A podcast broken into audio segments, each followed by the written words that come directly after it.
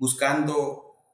justo las oportunidades en función de, de, la producción de ciertos cultivos o ciertas industrias que tenemos en el país. Y podemos mencionar como fuentes energéticas el uso de, eh, bien sea el, arroz quebrado o derivados del procesamiento de, de arroz, eh, el polvillo de arroz o pulidura de arroz que se la conoce, es una parte importante de nuestros eh, ingredientes. También la yuca, como fuente energética, somos un país importante productor de, de arroz, de yuca y también de la caña de azúcar, como el caso de la melaza ahí eh, una buena parte de,